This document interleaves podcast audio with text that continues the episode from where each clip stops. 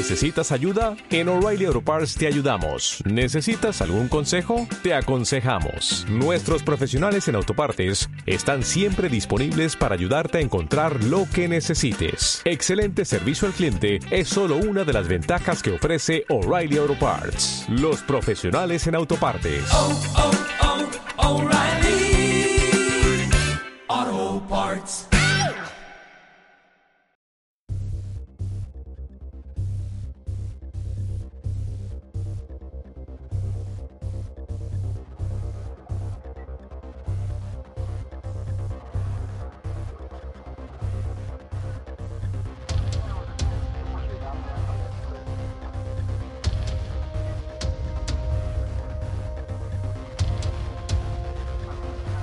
La gran pregunta es, ¿por qué una persona no puede tener el modelo de negocio igual que una empresa? ¿Y por qué una empresa no puede tener el modelo de negocio de una persona? Ahí estamos.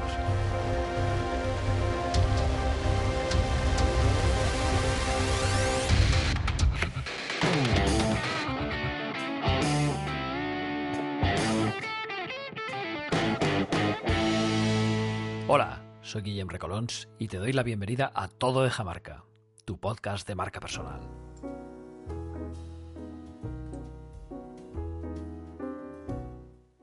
Pues sí, la cultura del design thinking también aplica en muchos procesos de personal branding y el lienzo del modelo de negocio es un buen ejemplo.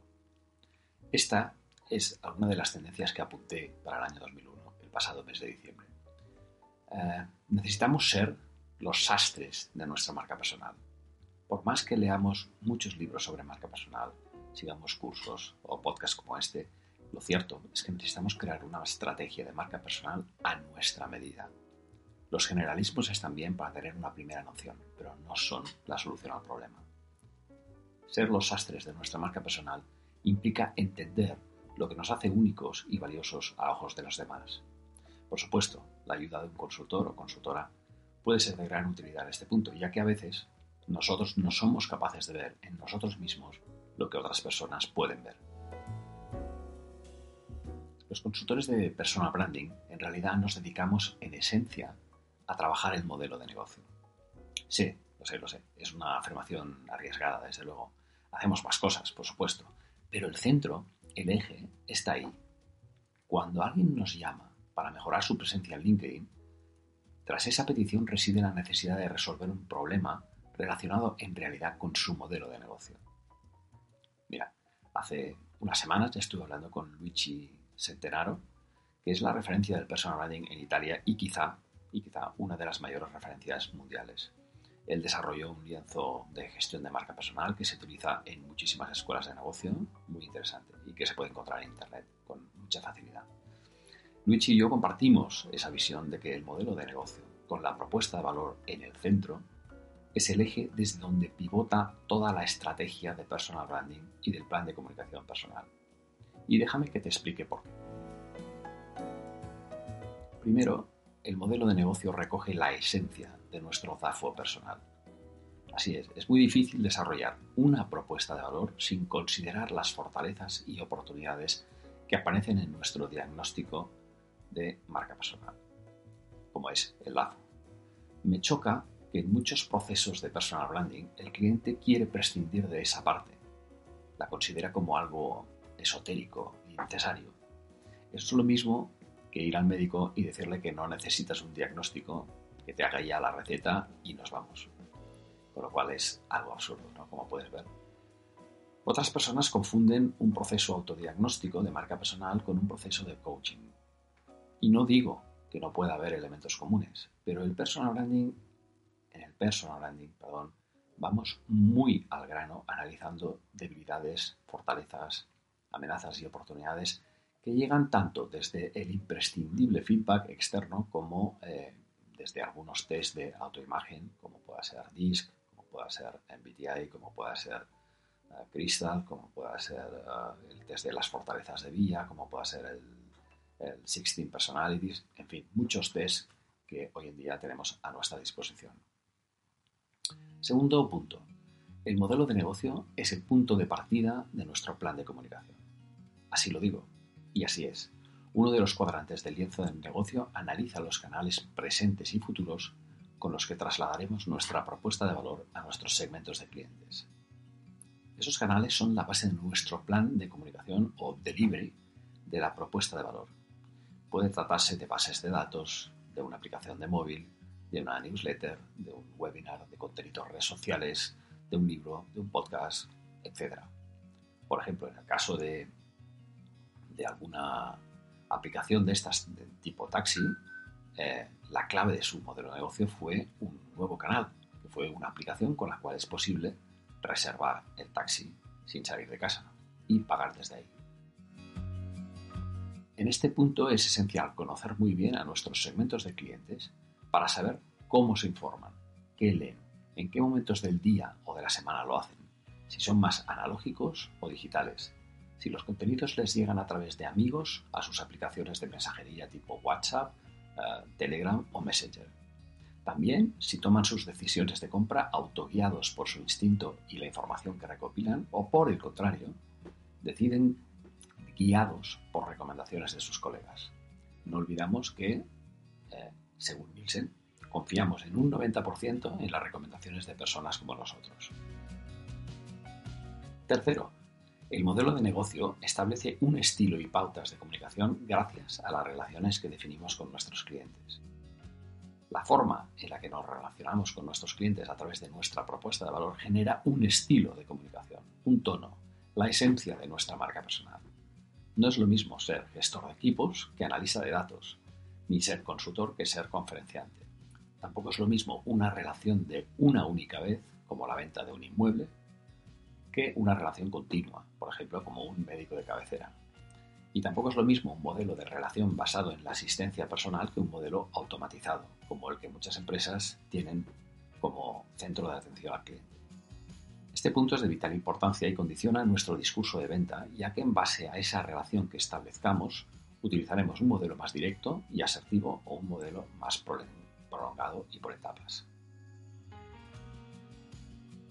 Cuarto, el modelo de negocio genera sinergias entre nuestros mayores valedores y nuestros clientes potenciales, ya que actúa como la antesala de un plan de networking, al establecer puentes entre nuestros socios clave y nuestros clientes potenciales con la propuesta de valor en el centro.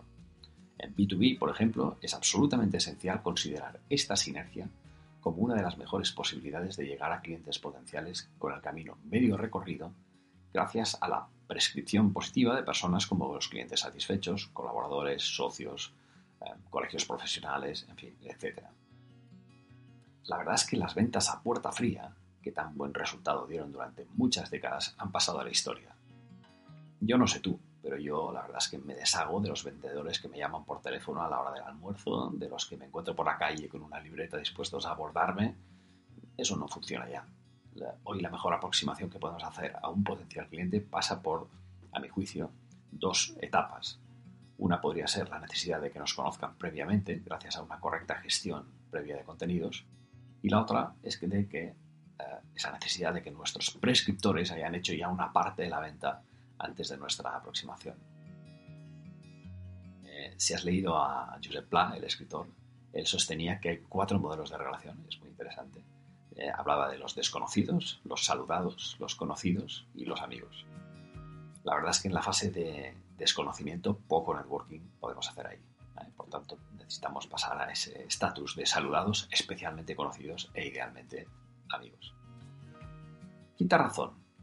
No olvidemos de que el modelo de negocio también establece nuestro modelo económico. La palabra negocio ya es suficientemente indicativa de que al final todo debe sernos útil para lograr un buen balance entre costes y beneficios que nos permita cumplir con nuestros objetivos financieros y ayudarnos a sostener nuestro nivel de vida. El modelo de gastos es lo que ponemos sobre la mesa para hacer efectiva la propuesta de valor. Y el modelo de ingresos es la materialización del crecimiento que generamos en nuestros clientes. Y acabando ya, no olvidemos que se trata de un modelo colaborativo. No se puede hacer en solitario. Como cualquier estrategia de design thinking, el modelo de negocio cobra sentido cuando se trabaja en equipo, ya que requiere momentos de pensamiento divergente, fuera de juicios, y otros de pensamiento convergente para poder seleccionar las ideas aplicables en, la práctica. Si estás pensando en potenciar tu marca personal para cualquier fin, pregunta primero a tu consultor si está habituado a trabajar con el modelo de negocio y pregúntale cuántos casos de personas o equipos ha gestionado antes. Con las cosas de comer no se juega. Y finalmente, ya acabando, déjame darte un par de recomendaciones de libros que pueden ayudarte con este tema del modelo de negocio. Uno que para mí es una Biblia es Tu modelo de negocio, escrito por Tim Clark, Alexander Osterwalder y Piñer, publicado por Deusto, primera edición marzo 2012. Y lo interesante de este libro es que es un libro de casos prácticos. Hay casi 400 casos reales para que veas cómo han resuelto las distintas partes del modelo de negocio personas como tú, en cualquier otro país del mundo. Y el segundo, y perdona que barra para casa, es Si no aportas, no importas, escrito por un tal Guillem Recolons, ¿verdad que te suena? Publicado por Rache, primera edición octubre de 2020, prologado por Jean Clotet. En este libro te lo recomiendo porque ayuda a conectar, ayuda a vincular tu área de autoconocimiento, de autodiagnóstico, con el modelo de negocio y con el plan de comunicación. Y en ese sentido lo considero un libro bastante práctico.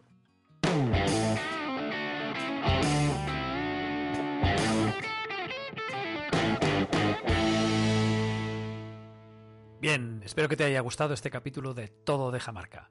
Si te suscribes al podcast, que sepas que cada semana voy a publicar uno nuevo. Venga, nos vemos.